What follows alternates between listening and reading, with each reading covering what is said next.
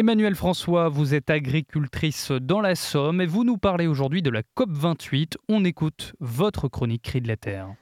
Que la COP28 se réunisse à Dubaï pour réfléchir aux conséquences de l'activité humaine sur le climat, cela prête à sourire. Voilà le monde réuni autour des rois du pétrole.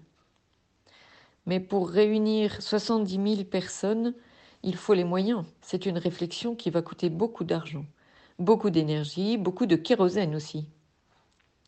En fait, il s'agit ni plus ni moins de sauver la vie sur Terre. Mais la vie, qu'est-ce que c'est? Aristote était biologiste. La philosophie l'avait rattrapé par l'étonnement qu'il éprouvait devant le mouvement de la vie. Par quel miracle la graine devient-elle l'arbre qu'elle sera?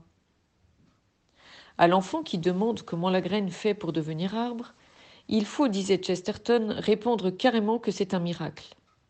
Un arbre produit des fruits, parce que c'est un arbre magique. Et saint Augustin disait Que l'on considère la puissance d'un seul grain de n'importe quelle semence, c'est une grande chose.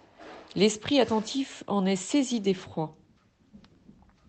Mais parce que les hommes occupés ailleurs ont cessé de considérer les œuvres de Dieu qui devraient chaque jour leur faire louer le Créateur, Dieu s'est pour ainsi dire réservé d'accomplir des œuvres extraordinaires afin de réveiller les hommes qui s'étaient comme endormis.